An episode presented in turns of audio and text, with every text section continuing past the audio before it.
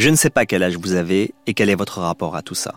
Si vous êtes super geek, utilisateur normal, encore faudrait-il savoir ce qu'est un utilisateur normal, ou même si vous êtes victime de la fracture numérique. En même temps, on est tous un peu victimes de la fracture numérique. Hein. Je me dis ça à chaque fois que je regarde ce qui se passe dans les applis pour ados, du genre TikTok, Thriller et compagnie. Donc, je ne sais pas ce qu'il en est pour vous, mais moi, je ne suis pas au clair avec tout ça.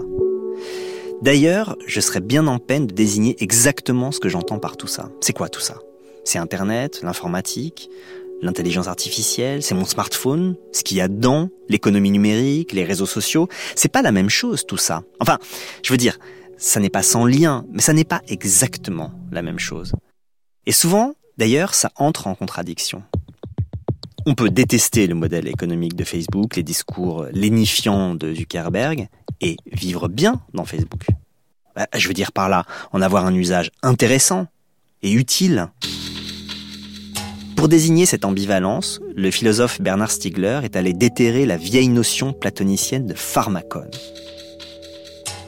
Le pharmacone, c'est ce qui est à la fois poison et remède. Donc voilà, pour Stiegler, nos technologies sont des pharmacones, à la fois des poisons et des remèdes. C'est intéressant. Mais ça ne dit pas ce qui se passe en nous. Comment ça agit en nous, quelque chose qui est à la fois un poison et un remède? Parce que moi, j'avoue, c'est ça que je cherche à comprendre. L'innovation pour l'innovation, ça ne m'a jamais passionné.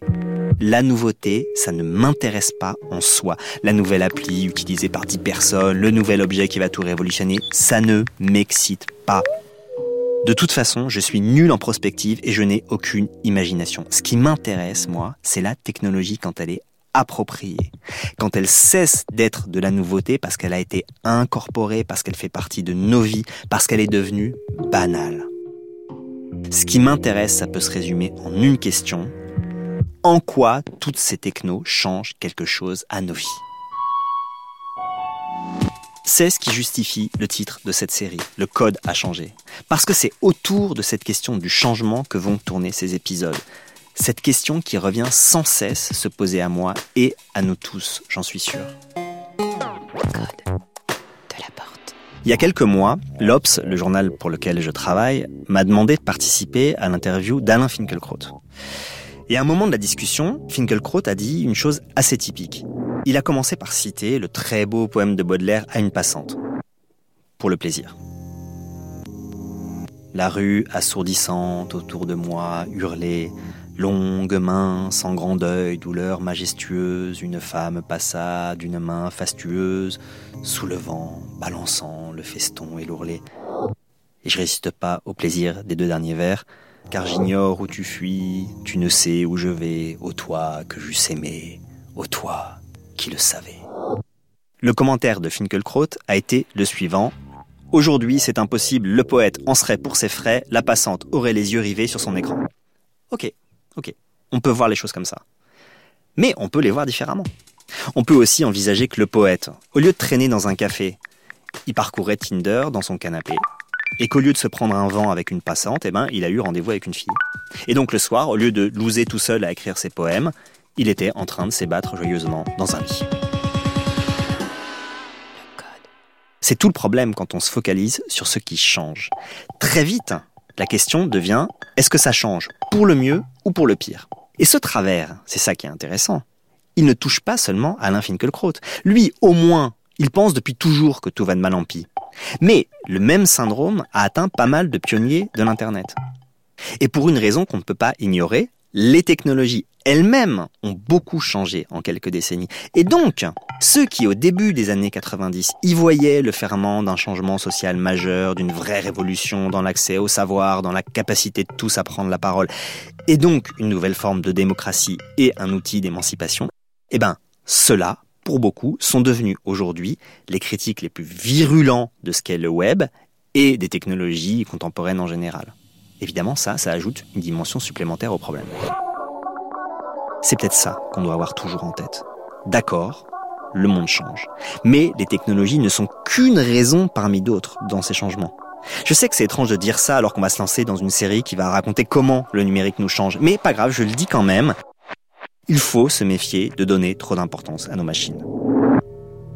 celle qui, je trouve, le raconte le mieux, c'est Annie Ernaux. La grande écrivaine Annie Ernaux dans son livre Les années qui est sorti en 2008. Dans ce livre, elle raconte une vie, sa vie, mais à la troisième personne, objectivée, un peu comme le ferait une sociologue. Elle parle donc euh, du contexte social, du contexte politique, et chose très étonnante, parce qu'Annie Ernaux n'est pas du tout geek. Elle mentionne souvent les machines dans cette histoire. La radio, l'électroménager, la télévision, le Minitel, l'ordinateur personnel, Internet, le téléphone mobile. Ils scandent le livre, ils y pénètrent un peu comme ils sont entrés dans nos vies avec leur altérité et le fait qu'ils soient caduques, qu'ils disparaissent. Par exemple, surgit au détour d'une page Alta Vista, un navigateur oublié, mais dont elle, elle se souvient alors même qu'elle n'est pas geek. Hein. Et elle écrit des choses fabuleuses sur ce que ça produit en nous. Alors, je vais juste donner quelques exemples. À un moment donné, quand elle parle de l'époque où apparaissent Internet et le téléphone mobile, elle écrit Il fallait bien reconnaître que l'absence de portable et de mail ne tenait aucune place dans le bonheur ou la souffrance de la vie. Alors on pourrait se dire, bon, elle y comprend rien, elle n'y connaît rien, Annie Ernaux, sauf qu'ailleurs, voici ce qu'elle écrit en parlant cette fois des ordinateurs. Il y avait dans les nouveaux objets une violence pour le corps et l'esprit l'usage effaçait rapidement. Il devenait léger. Alors ça, ça c'est très beau. Ça c'est très juste. On ne dit pas assez cette violence et comment elle se change très très très vite en légèreté. Et comme tout cela est aussi une question de corps. Mais ce qui est sans doute le plus beau, c'est quand la réflexion sur Internet et le web rejoint le travail d'Annie Ernaux sur la mémoire, sur le temps et sur son inscription en nous. À un moment, elle révèle un paradoxe très très important. L'informatique et Internet rendent la mémoire, dit-elle, inépuisable. Mais ils font disparaître, elle dit encore, la profondeur du temps. Alors, elle écrit quelque chose de très beau. La multiplication de nos traces abolissait la sensation du temps qui passe. Alors ça, c'est incroyable, cette idée. Cette idée qu'on perdrait la sensation du temps qui passe précisément parce qu'on n'oublie plus rien, parce que Internet enregistre tout de nous, garde tout en mémoire. Et ouais, parce que le passage du temps, c'est l'oubli. Et quand on n'oublie plus, eh bien, le temps ne passe plus. Ce que réussit Annie Ernaux dans les années, c'est donc de cerner comment les machines nous affectent et en même temps de ramener tout ça à sa juste proportion. Eh ben, en toute modestie, c'est ce que je vais essayer de faire dans le code à changer mais je ne le ferai pas tout seul. Alors ça, rassurez-vous, des gens viendront nous raconter, nous expliquer.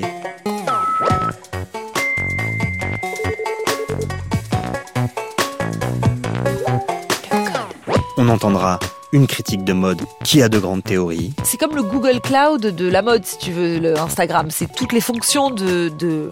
Qu'est-ce que je voulais dire euh, C'est con, la formule était pas mal. Un ancien journaliste qui ne va pas très bien, mais il n'est pas le seul. Depuis 1994 euh, et la première fois que j'entends le, bruit du modem, je suis tombé dans une euh, forme d'addiction. Mais, mais on sait très bien, hein, l'homme le plus puissant du monde est encore plus camé que moi. Une psychanalyste qui nous analyse. Nous sommes tous semblables, nos moi sont identiques et nous partageons ensemble notre être. Un auteur qui dit là où il faut investir. Plus le temps passe, plus la microseconde coûte cher un milliardaire obsédé par les chiffres. Many more, 400, 500, 100,000 for 100 or 200, 10,000, more, more, Et tout ça, on va le faire entendre avec Anne-Sophie Ladonne et Fanny Beaulion à la réalisation et avec notre partenaire Faber Novel. Le code a changé. Ça s'appelle Le code a changé et c'est une série de podcasts proposés par France Inter.